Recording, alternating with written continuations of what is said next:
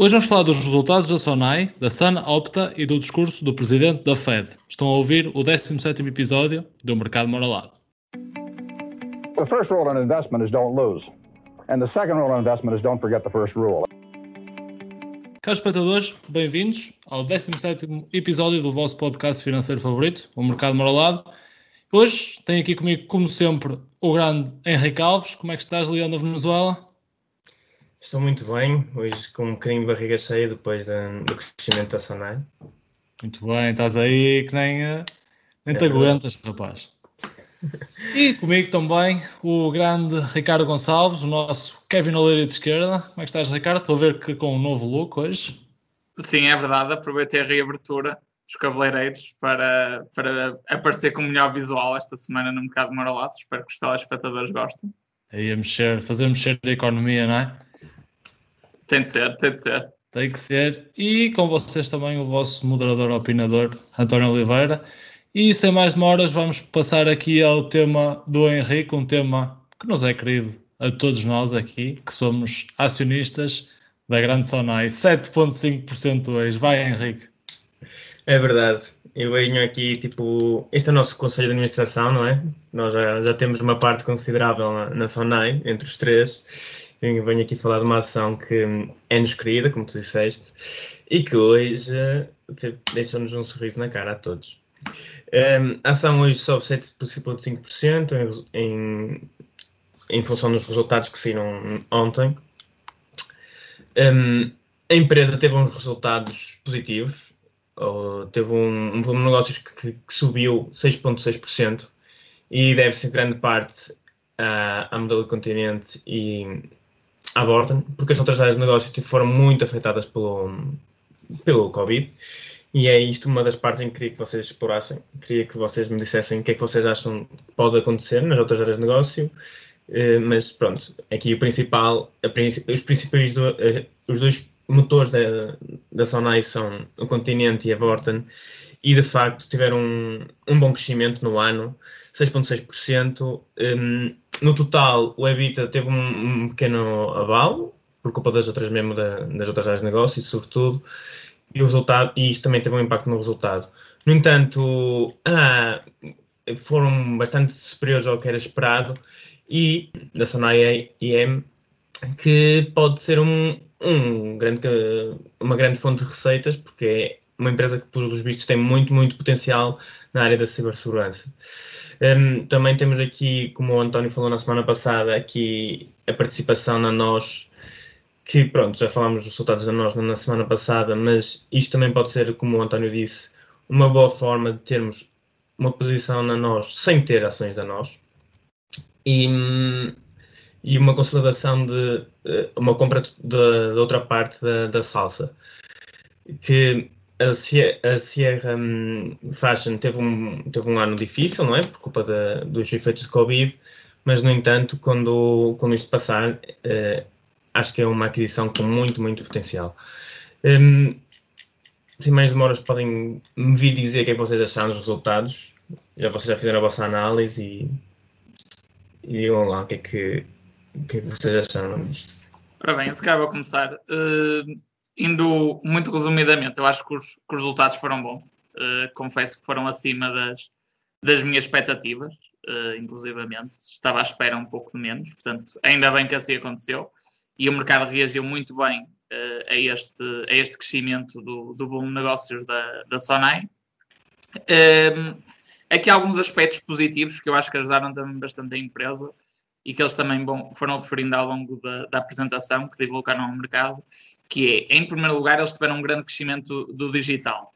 E eu acho que aqui eh, as várias áreas da Sonai, do grupo Sonai, por exemplo, continente, eu acho que o continente, quando comparas com, os, com, a concorrência, eu acho que a nível do online, eles estão um passo à frente. Tá? Comparando, por exemplo, com o Pingo Doce, eles estão claramente um passo à frente.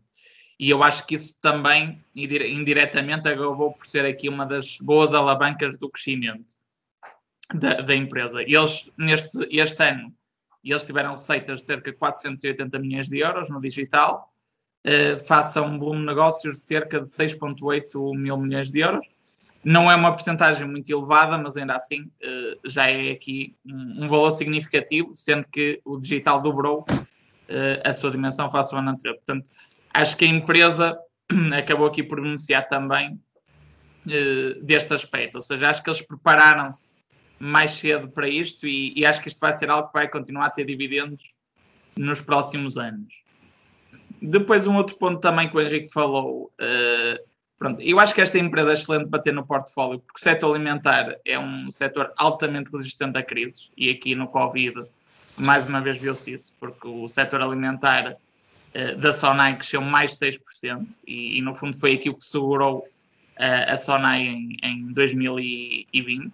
Portanto, também queria destacar isso. Depois, aqui outro aspecto positivo também que aconteceu mais recentemente tem a ver com a reorganização que eles fizeram da Borten de Espanha.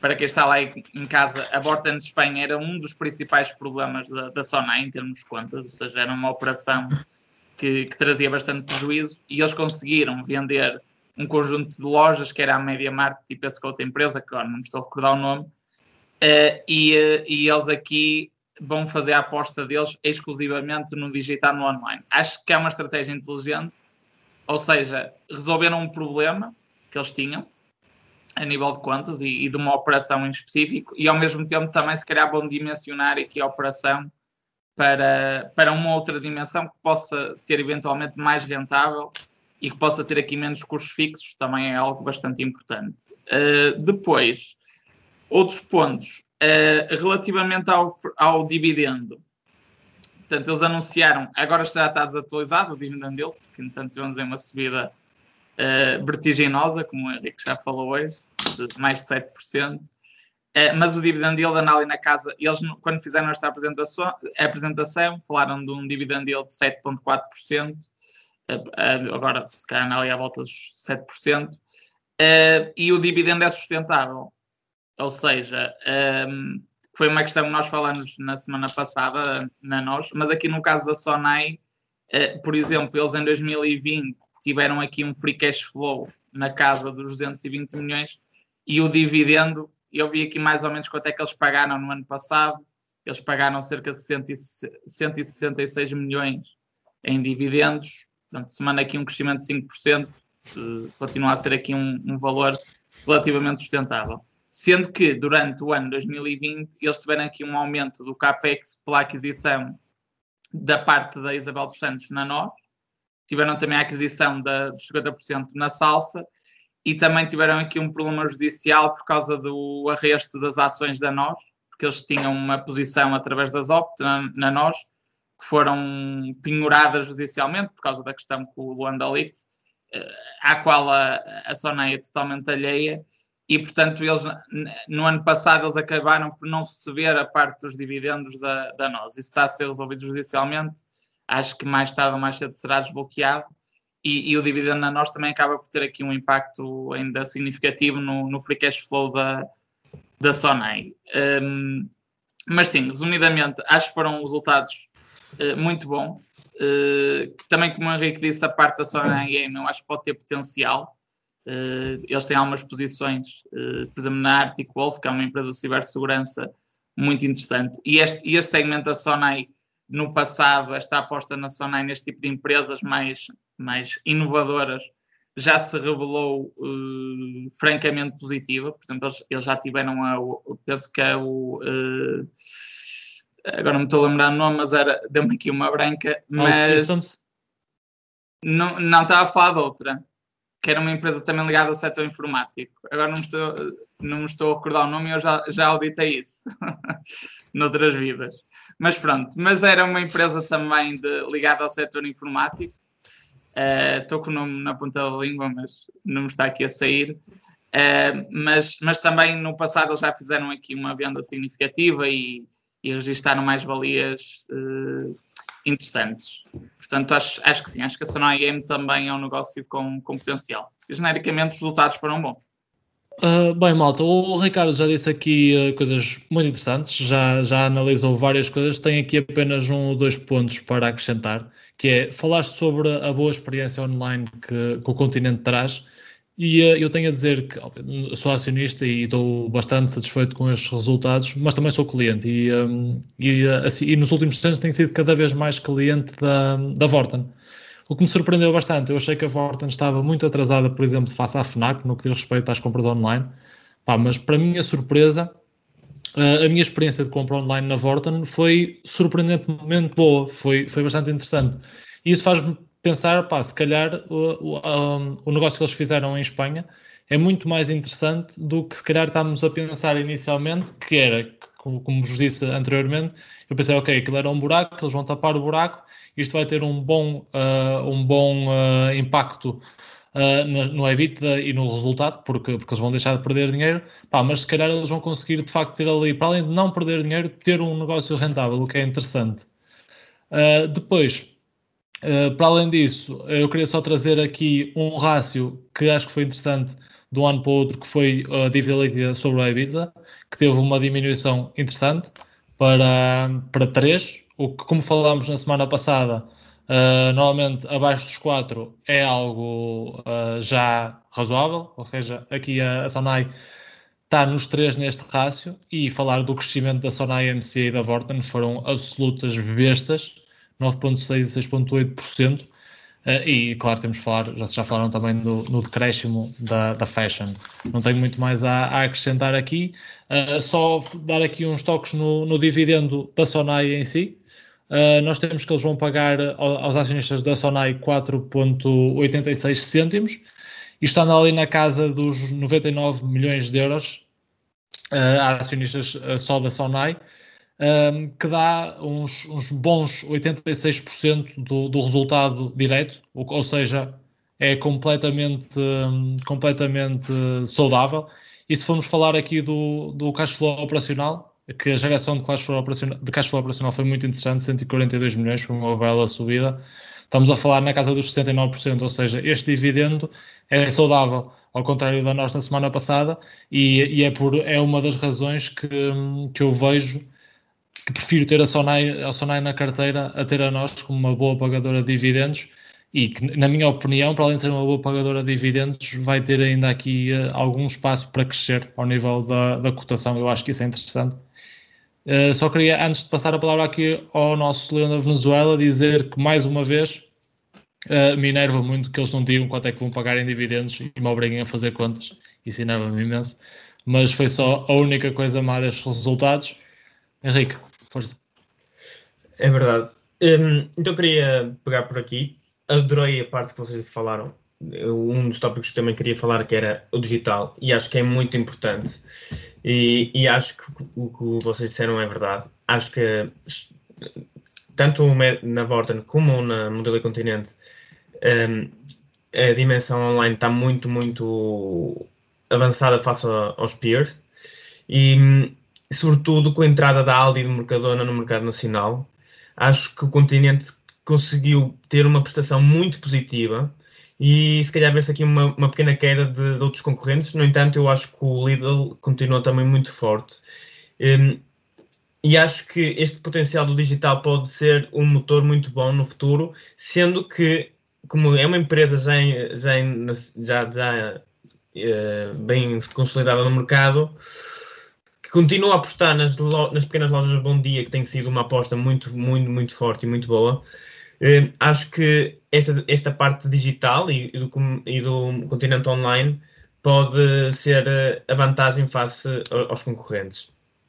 Um, ehm, também reforçar o que o Ricardo disse, que a Sona IM tem excelentes apostas e, e que e espero que isto seja tipo uma boa fonte de ano sim, ano não, ou ano sim, ano sim de umas pequenas vendas e, e, grandes retornos para o, para o cash flow. É uma empresa que vai continuar a crescer e continuar a consolidar-se a nível nacional e mesmo na, na Península Ibérica, noutras áreas de negócio. E, e também reforçar o que o António disse da dívida, que é muito bom, que esta reestruturação veio de facto melhorar os rácios e, e melhorar a, a condição financeira da empresa acho que os resultados foram muito, muito positivos e, e vejo com muita, uma visão muito otimista em relação a esta posição final. Sim, eu só queria acrescentar uma coisa que há pouco me escapou o nome, que é a participação que eles venderam. Uh, venderam em 2019 e chamava-se Uidu uh, Technologies e eles venderam uma empresa americana por 70 milhões de dólares na altura, sendo que o negócio, segundo o que estou a ver aqui, ainda pode render mais 27 milhões de dólares. Portanto, na altura, já é, já é um negócio aqui significativo e a, e a Sonai Game uh, já no passado nos esteve habituada a isto, ou seja, pegar neste tipo de participações, desenvolver o negócio e depois vendê-lo com mais valias significativas. Portanto, acredito que aqui a estratégia uh, de futuro para as participações que ela já tem possa ser uh, muito esta. Portanto, acho que também é um segmento de negócio interessante. Eu não sei qual é a posição da Sonai na Article mas a avaliação da empresa com, esta, com a venda que fizeram da parte vai para 1.3 mil milhões, que dependendo da posição da, da Sonai pode ser um, uma venda muito mais significativa que essa. Mas de facto isso era uma questão de eu de ver isso. Mas Carlos, acho que acho que acima de tudo conseguimos perceber que a Sonai nos vai continuar a fazer homens mais ricos em centenas de euros todos os anos, espero eu. Uh, mas passando uh, ao próximo tema, uh, depois desta discussão interessante da Sonai, eh, eu queria vos trazer aqui o meu tema, que que é nada mais, nada menos do que mais uma ação da indústria alimentar completamente virada para alimentos de origem vegetal. Isto é muito no seguimento do que já fizemos, quer com a Tattoo Chef, mais recentemente, e com a Beyond Meat, que já fizemos mais atrás. E estas são duas empresas onde eu sou acionista, a Tattoo Chef e a Beyond Meat. Em primeiro lugar, eu gostaria de dizer que pá, tenho uma grande confiança nesta trend, que acho que esta trend de, de, do veganismo e dos, dos, alimentos de origem vegetal está aqui para ficar e que, e que eles vão fazer cada vez mais parte da nossa vida, este tipo de alimentos. E não digo, não digo que a, que a antiga indústria alimentar vá desaparecer completamente, mas acho que vai, vai com o tempo perder cada vez mais uh, terreno para, para este tipo de, de alimentação mais, eh, mais voltada para o não animal. E por isso, quando eu ouvi falar desta empresa, desta empresa da Son Opta, que quero falar aqui com vocês hoje, num podcast chamado The Investors Podcast, que eu aconselho vivamente a quem gosta de, de investimento e de, de, ouvir falar sobre investimento. Um, quando ouvi o, o, o, convidado a falar sobre esta empresa, as minhas antenas levantaram-se e pensei, opa, vai ser, vai ser agora, vou pôr aqui a minha equipa de research favorita a trabalhar, ainda por cima eles trabalham de borla para mim, por isso vamos perceber o que é que isto é e vamos levar aqui esta ação ao mercado. Uh, e esta Sonopta é uma empresa que trabalha quer marcas próprias, quer marca branca para, o, para terceiros de uma variada gama de produtos de origem vegetal. Uh, e a produção vai desde iogurtes, sumo, pastelaria, snacks, bebidas de origem vegetal, tudo o que possam, tudo o que possam imaginar que tenha uh, origem vegetal. Por isso, ok, a ideia do negócio parece-me de facto interessante, mas a questão que se levanta a seguir é sempre a mesma, que é a avaliação é razoável. Será que temos aqui um rácio risco-retorno que, que parece interessante? E isso é verdadeiramente assustador quando olhamos para o gráfico e percebemos que nos últimos tempos, nos últimos, digamos, ano, ano e meio, ano, ano e meio, a, a, a ação cresceu de, desde na casa de um dólar até hoje 15 dólares, teve, fez um 15 vezes e hoje teve um crescimento muito considerável que penso tem a ver com, também com a, a a aparição da ação no, no programa do Jim Cramer, que é muito seguido nos, nos Estados Unidos. Um, mas antes de avançar, queria só dar aqui uh, nota de um negócio importante que eu sei que eles fizeram, que foi a venda da Trading Organic, que era basicamente uma empresa que produzia e revendia ingredientes orgânicos, uh, sendo que esta, esta venda foi feita à, Amsterdam Commodities NV, que é uma empresa um, holandesa, e, eh, e, esta venda é o que explica uma grande diferença no balanço de um ano para o outro, uma quebra muito grande da dívida uh, de um ano para o outro e uma, também uma descida no, nos ativos. Uh, sendo que é verdade que agora vemos um balanço com muito menos dívida, uh, contudo, para o meu gosto, esta empresa não tem, para meu gosto está um bocadinho curta em termos de cash, acho que tem pouco cash no balanço e isso é sempre, é sempre um problema, mas não podemos negar que o balanço está melhor do que estava em 2019 sendo que esta também foi uma manobra estratégica para se focarem no negócio que consideram mais rentável, que é o das bebidas de origem vegetal. Uh, mas a questão é, será que isto resultou? O que é que vocês viram nos resultados de um ano para o outro que tenha mudado? O que é que vocês acharam? E se, se esta é, é, a nossa próxima Beyond Meat ou não? Ora bem, eu se calhar vou começar. Um, eu não conhecia a empresa antes de, de saber que as trazer aqui ao mercado e, uh, sinceramente, do que vi, uh, não fiquei nada, nada entusiasmado. Um, pronto, como falaste, eles fizeram uma venda aí significativa. Uh, no entanto, e parece-me que a estratégia é claramente eles apostarem no segmento de, de bebidas, e, e, acho que de facto é, está por aí grande parte da estratégia da empresa. Agora, se nós olharmos para aquilo que tem sido a performance desse segmento, primeiro, nós vemos que apesar de tudo o resultado é negativo. Um, o crescimento das vendas um, não tem sido assim tão significativo, ou seja, eles este ano cresceram um pouco mais de 10%. Portanto, isto para empresas de crescimento neste setor, como nós sabemos, é pouco, não é? Porque nós temos uma Bionmita a crescer a três dígitos, temos uma Tato de Chefe também a crescer perto disso, uh, portanto, acho que é curto. E, e, depois também é uma empresa que, que, se nós formos a ver, ela já está no mercado há muitos anos, há muito tempo. Ela já está no mercado há muito tempo. Foi, é verdade que foi mudando o negócio um pouco ao longo dos tempos, mas é eh, uma empresa que, que, já está aqui com alguma uh, implementação uh, há algum tempo no, no, mercado. Portanto, o que eu diria é que eu não investia na, nesta empresa, sendo sincero. Um, aliás, esta semana um dos nossos telespectadores pediu para dar a opinião da, da Tato de Chef.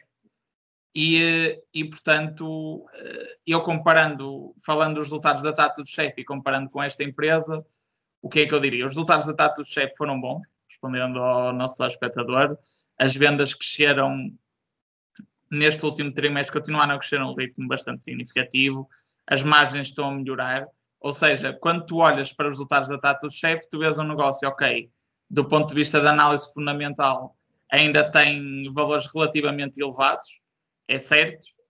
Um, no entanto, é uma empresa que está a crescer muito e eu acredito que rapidamente a empresa vai ter métricas mais aceitáveis. E já fazem dinheiro, não é? e já fazem dinheiro. Já faz dinheiro. Já faz Exatamente. Lucro. E tem, é verdade que ainda tem um lucro residual, mas já está a dar lucro. Ou seja, quando tu vês uma empresa que está a crescer, o que, o catado do chefe está a crescer e que já dá lucro, isso é ótimo.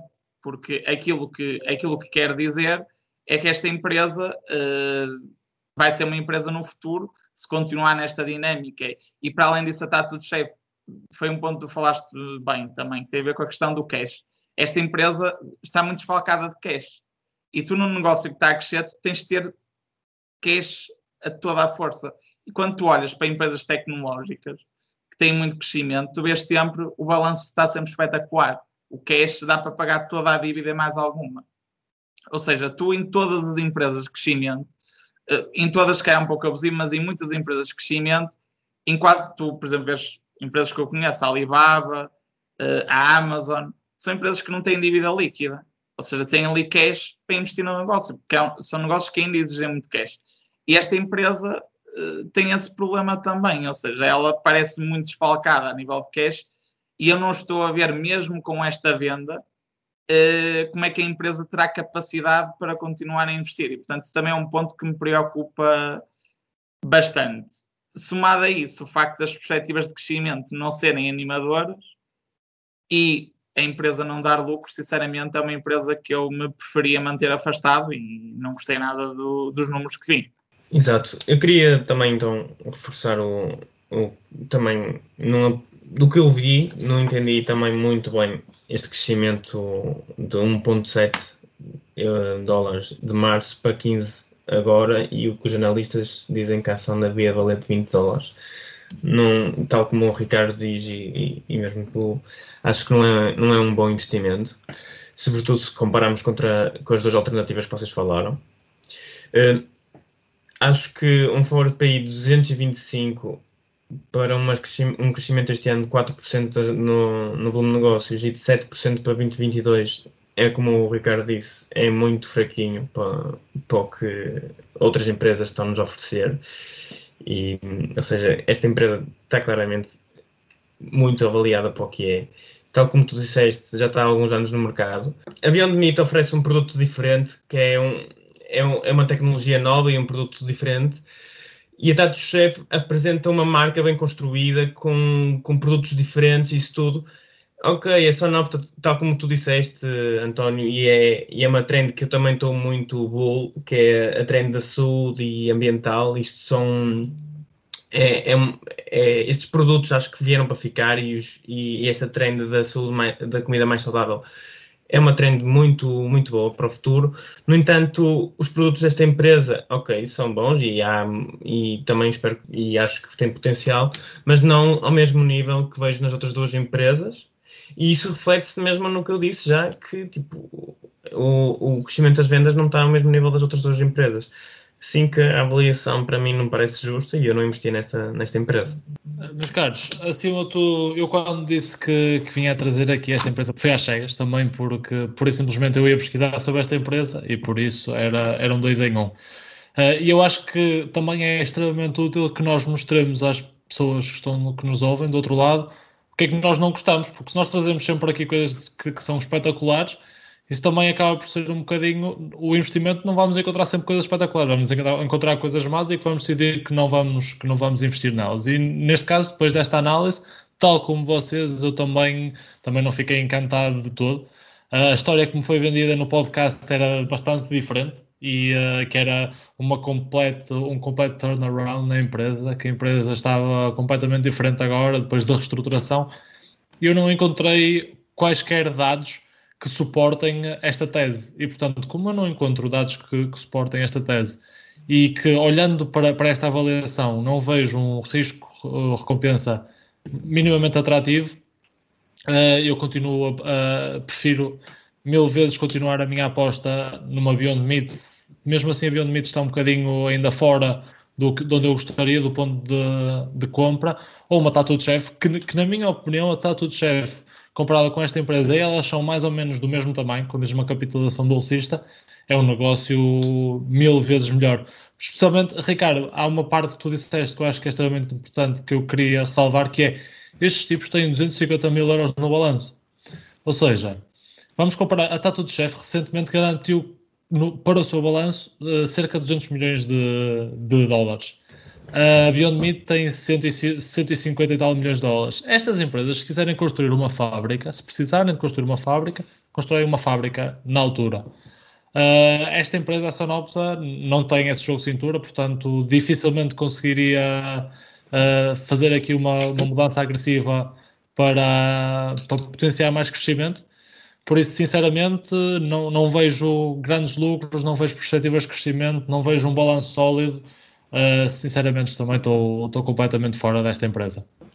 É mesmo isso que tu dizes, António, porque se os fundamentals não, não batem certo e não vemos é, este potencial como vemos nas outras duas empresas, pronto, é tal como vocês dois, eu não vejo o motivo deste crescimento e o motivo desta análise e desta valorização por parte dos, dos jornalistas. Foi como no Shark Tank, basicamente eles vieram com uma avaliação muito alta e nós tivemos que dizer I'm out, estou fora, não é? Exatamente. Exatamente, tal e qual. Bem, e passando ao próximo tema, o Ricardo decidiu vir aqui, trazer aqui o Papa Powell, o homem da máquina do dinheiro, não é, Ricardo? Queres falar aqui do discurso do presidente da Fed? Sim, uh, esta semana é, foi um, um, dos momentos importantes do ano a nível de política monetária nos Estados Unidos. Portanto, uh, trimestralmente a, a Fed um, faz sempre uma atualização de, das previsões macroeconómicas e também de, daquilo que será a sua política monetária para os próximos tempos.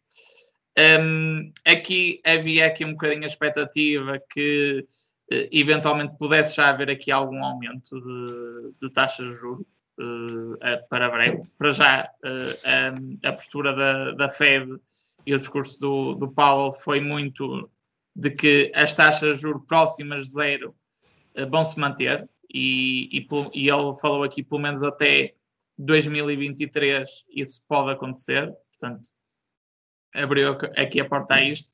Depois também uh, tem a ver aqui uma postura da Fed para uma certa flexibilização de, da meta da inflação, ou seja, se antes havia um, ehm, quase a obrigação de que no limite não podes ter uma inflação superior a 2%. Agora houve aqui uma flexibilização, ou seja, em que pontualmente é aceitável que tu tenhas momentos de inflação superior a 2%. E aqui o discurso do Paulo também foi muito virado para que o objetivo do, da Fed será promover o aumento do emprego e, e não tanto segurar a inflação. Ou seja, no fundo, dar aqui uma garantia à economia real de que estes apoios estão para continuar. Portanto, aqui o discurso dele também foi muito neste sentido. E depois também, ao mesmo tempo, também houve aqui uma revisão em alta daquilo que são as perspectivas macroeconómicas. E, por exemplo, as estimativas mais recentes da Fed é que eh, os Estados Unidos possam crescer em 2021 cerca de 7,5%. E antevê-se que o crescimento dos Estados Unidos no próximo ano pode até ser superior ao crescimento da economia chinesa. Portanto, é um crescimento, quando comparado aqui com, com a Europa, é muito significativo e demonstra aqui a pujança da economia americana e que, aliás, também, mais uma vez, está a ver, e esse também foi um dos pontos falados, com a, a rapidez com que eles estão a executar o plano de vacinação, sendo que neste momento uh, eles já vacinaram 100 milhões de americanos e a expectativa é que todo o processo possa ser fechado durante o mês de junho até o final do mês de junho. Portanto, também, também aqui uma grande diferença face ao que, passa, ao que se passa na Europa.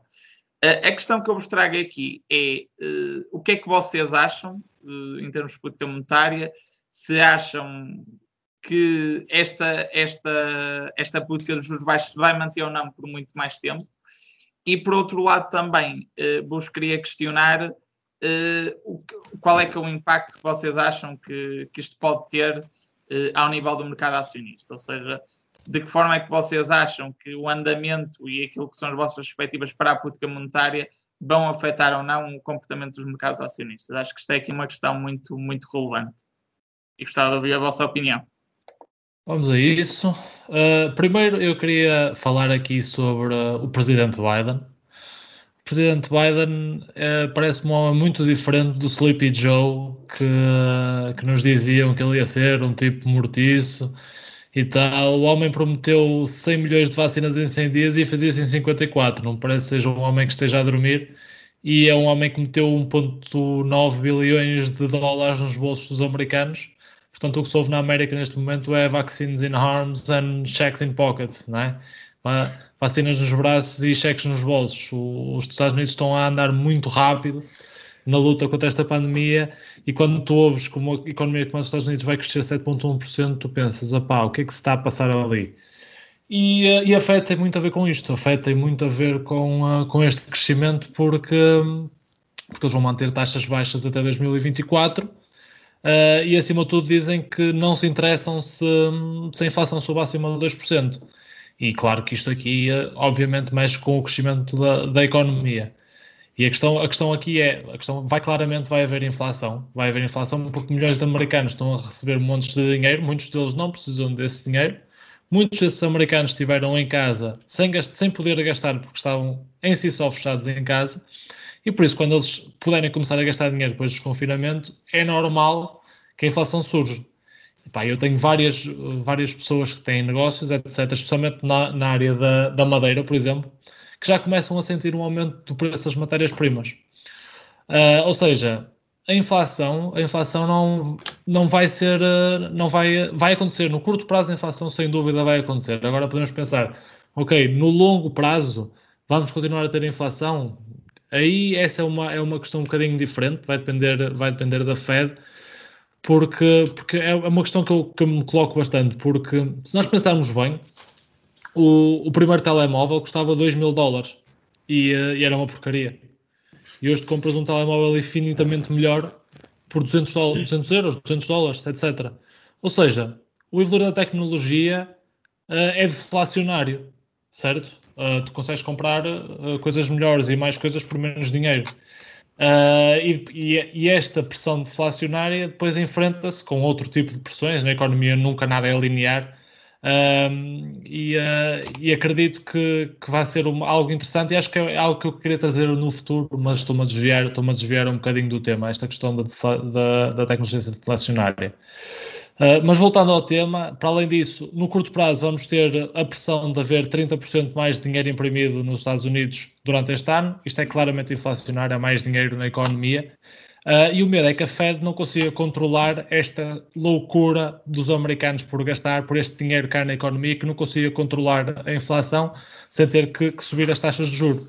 E, e, aqui acho que é que o, medo dos mercados é este mesmo, e aqui para finalizar, que é sem, sem este dinheiro barato, a Fed subindo as taxas de juros deixa de haver dinheiro barato, porque se eles tiverem que controlar, que controlar a, a inflação à força toda, com a subida das taxas de diretoras, e, e, numa economia sem o dinheiro barato vai ser mais difícil aderir a empréstimos, uh, vai haver menos dinheiro a circular, com certeza, quer para pagar os empréstimos existentes, quer via novos créditos. Uh, e para além disso, acho que este é um ponto que está a assustar muita gente, porque se nós formos olhar para, para os gráficos de, de empréstimos em margem, para comprar, para comprar ações, eles estão num topo absolutamente assustador. E aconselho toda a gente a ver, a ver esse gráfico de, do dinheiro que está emprestado para comprar ações em margem. Uh, e acho que é aqui que o verdadeiro pânico reside, que é as pessoas olham para, para as suas contas de margem e percebem, opa, se os juros começam a subir e as ações começam a descer, eu não vou conseguir segurar este portfólio e, uh, e provavelmente vou ficar desgraçado da minha vida. Um, e por isso acho que é, é, um bocadinho por aqui. A questão é, sim senhor, se tudo correr bem o Paulo, e o Paulo conseguir segurar isto sem inflação, vai correr tudo bem. Agora a questão é, será que a inflação não vai sair do controle? Ou uh, e será que eles conseguem controlar isto ou não? Opa, é uma questão que eu também deixei aqui para o Henrique. Eu acho que vocês já falaram muita coisa e muito bem parabéns. um, de facto, acho que eu concordo com, com, com a posição da, da, Fed e acho que vai ser muito positiva para a economia americana e isso tudo. Um, vocês falaram aqui em pontos importantes, eu vou tentar correr por eles todos. Um, as taxas de juros baixas até 2023 então vão aumentar muito o investimento e, e, potenciar esse crescimento da economia que tu propriamente falaste, não é? Que vai ser muito alto na economia americana, mas vai apoiar sobretudo a indústria e tudo que é preciso grandes investimentos e sobretudo agora para ti hum, em algumas áreas em que a matéria-prima está, porque há problemas de, de, de, na, na, na, supply chain, na, há problemas de, em termos de matéria-prima, como tu falaste. Esta inflação pode ser corrigida por este investimento, sobretudo, bom, isto pode ser muito positivo para o, para o Ricardo com a Intel, porque de facto vem aí muito investimento para estas áreas, porque esta é uma das principais áreas onde há grandes problemas neste momento e onde a inflação se espera, e, ou seja, se a inflação nesta área depois, claro que vai se expandir para para todos os outros produtos de, uh, mais baixos na, na, na, supply chain, que é computadores, telefones, isso tudo. Mas acho que este investimento é uma, é uma boa posição de, para reduzir essa inflação. Uh, também vi outros uh, analistas e comentadores a falarem de outras, outros, potenciais, outros potenciais áreas de inflação, como a madeira e, e, e, o, e a estratégia, a alternativa que se abre aqui é eh, os Estados Unidos, como é uma, uma economia muito forte, estabelecer novos contratos de, de, trading com outros países, por exemplo, o Canadá, preciso de madeira, o Canadá tem madeira a mais, tem madeira a mais, mas eh, tem, tem suficiente madeira, vamos fazer aqui um acordo. Mesma coisa com outras áreas de negócio, e isto pode ser uma forma de reduzir a inflação, e o que acho que é, acho que pode ser viável ter estas taxas de, de juro muito baixas até dois, pelo menos até 2023. Uh, a fé diz que esta inflação, então, uh, ok, como tu disseste, pode nos sair daqui do, do, que nós pretendíamos, mas sair vai ser, vai, estar, uh, vai ser momentânea, vai ser uma coisa que sobe e depois volta aos valores que nós que a Fed pretende. E aqui é que abre-se aquele problema que tu estavas a falar, é se de facto esta inflação depois volta ao, aos, aos níveis atuais de forma normal, ou é preciso aumentar as taxas de juros? Eu acho que, para já, é cedo para falar, mas eu estou confiante em que esta posição do Fed é positiva e acho que mesmo que a inflação vai ser momentânea e vamos conseguir manter as taxas de juros baixas. E tu, Ricardo, perguntaste o que é que eu acho que isto vai ter consequências no mercado. Primeiro, podemos já, já ver que é, há uma, uma alteração da trend de, de, growth, de growth stocks para, para empresas que têm mais valor no, na atualidade. E acho que seria muito importante, para quem quer ter ainda investimentos mais seguros, eh, seria muito importante investir em indústria. Um, acho que a trend vai mudar muito de empresas do futuro para empresas do, do agora e, e futuro próximo. E empresas que têm valor agora e com capacidade de crescimento, essas que vão crescer. e acho que já estamos a ver um bocado disso. Facebook a subir, Dropbox a subir, empresas que já estão consolidadas, têm potencial para crescer, mas já têm muito, já têm uns fundamentals muito bons. E empresas, empresas do mercado mora ao lado, não é? Exato, empresas que nós, exato, as nossas empresas. Acho que acho que essas empresas com as empresas com fundamentals e capacidade de crescimento são as que vão, vão, vão estar muito bem e por exemplo essas empresas que nós estávamos a falar se calhar uh, aquela, aquelas apostas que faz às vezes de, de brincadeira um, Plug, a Sonopta, acho que tipo, Sonopta não sei, isto é diferente. Uh, mas estas apostas assim de longo prazo, apostas no escuro, vão deixar de ser feitas porque as empresas não vão subir, não vai haver esta trend. Acho que esta trend vai, vai desaparecer. Um, coitados dos gajos do Wall Street Bets. E um, acho que é isto. Ah, exato. E a importância de manter o, o, o, desemprego baixo, acho que é uma, é uma boa estratégia por parte do, do governo americano. Ora bem, se calhar vou tentar só acrescentar aqui mais algumas coisas. Primeiro, não estou assim tão certo que essa tendência do Wall Street Bet se pare, porque, eh, segundo sei, há aí alguns grupos já preparados de pessoal que recebeu o cheque dos 1.400 dólares a esfregar as mãos para investir na GameStop. Portanto, a combinarem já que vão utilizar o cheque para investir na GameStop. Portanto, não estou assim tão certo. Vamos ver se o cheque que o governo americano enviou se, se não será para, para ajudar o rally da GameStop. Da GameStop. 200 bilhões. 200 bilhões. No, já não digo nada. Portanto, vamos, vamos ver. Um, quanto àquilo que vocês falaram, sim, eu acho que vai haver inflação. E eu acho que aqui depois é preciso distinguir aqui duas coisas, que é quando tens inflação a nível de matérias-primas, que era o que vocês estavam a falar, isto não tem a ver diretamente com a política monetária, não é? E aqui, no fundo, por mais política monetária restritiva que tu faças, eh, essa inflação é muito difícil de controlar, não é? Era como, por exemplo, quando nós tínhamos há uns anos atrás, eh, inflação perto de 3% em Portugal, não é? E o BCE estava, estava a apertar a malha, mas a política monetária aí dificilmente resulta, porque, por exemplo, estavas numa época em que o petróleo estava a 150 dólares e portanto tinhas ali grande parte da, da inflação era, era por matérias-primas. E essa mas ajuda, uh, acalma o teu consumo.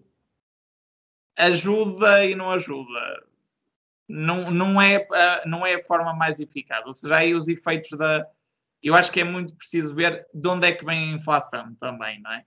E, e quando tens inflação mais de matérias-primas, a, a, política monetária uh, normalmente é menos eficaz, pelo menos é aquilo que, pode ter alguma eficácia, mas mesmo que tu tenhas uma política muito restritiva, pois o, o custo-benefício dessa política é muito duvidoso. Um, pronto. Um, depois, outra questão que eu também queria, queria falar uh, tinha a ver com o seguinte. Eu acho que isto, de facto, como o Henrique estava a falar, vai ter impacto nos mercados. E normalmente o que acontece é que é verdade que, que o Powell disse que até 2023 uh, eh, não iria haver aumentos de taxas de juros. Mas eu acho que neste momento, e aquilo que normalmente a história nos diz, é que os mercados uh, não reagem propriamente à política do momento. Ou seja, os mercados já estão a antecipar qual é que vai ser a política do futuro.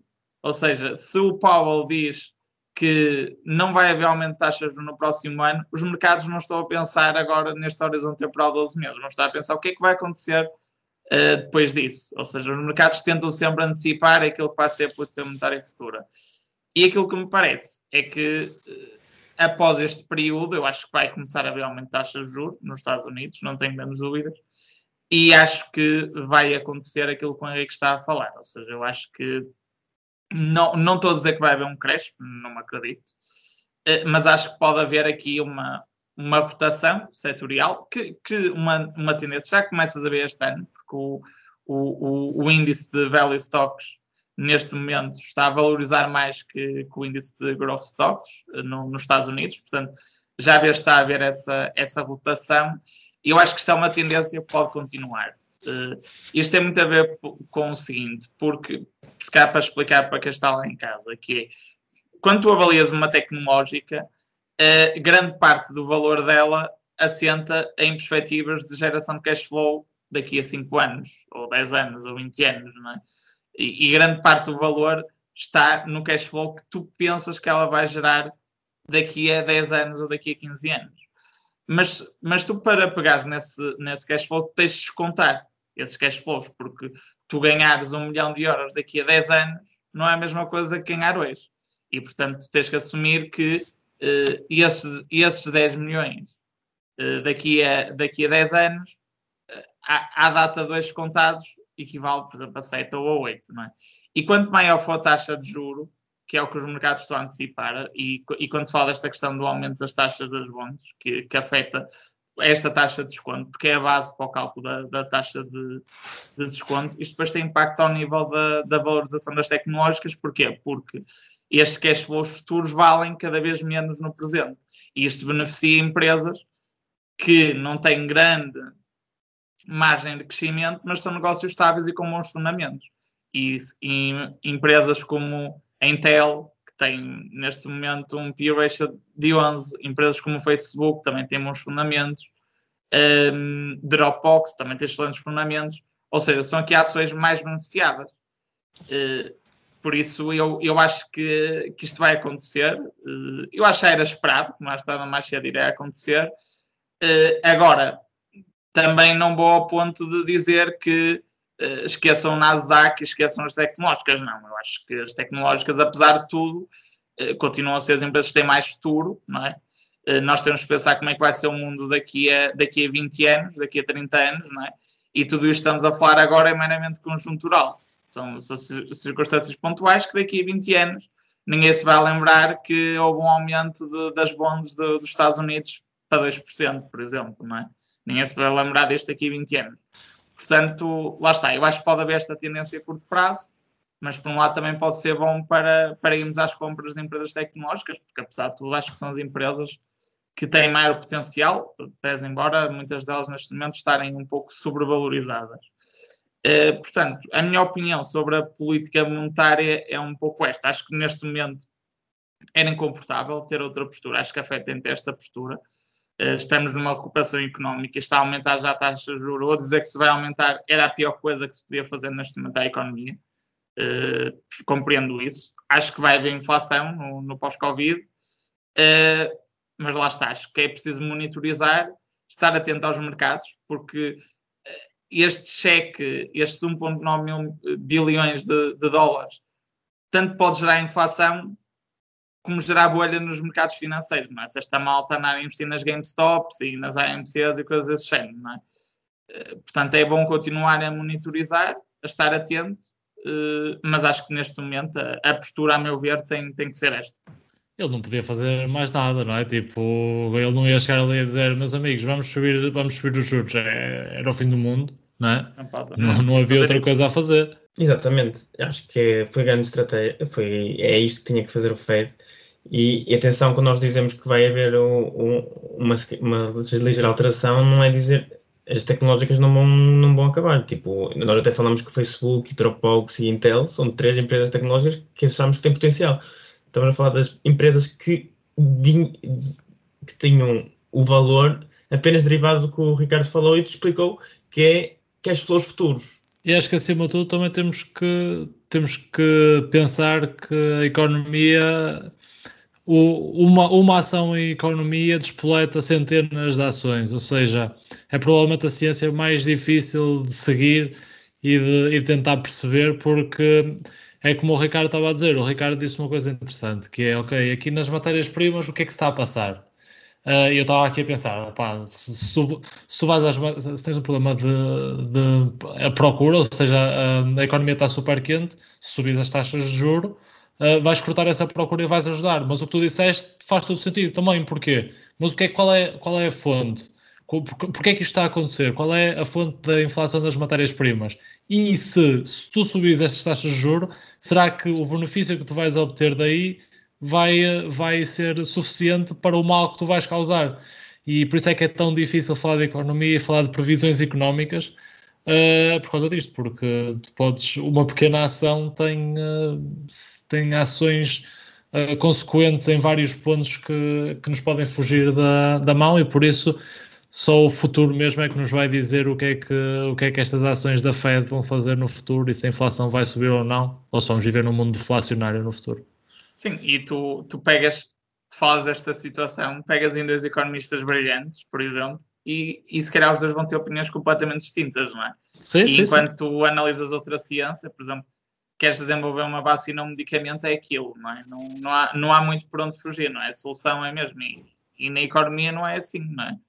Uh, e mesmo analisar de onde é que vem a inflação é sempre um exercício muito complicado, não é? Porque há, há tantos agentes, não é?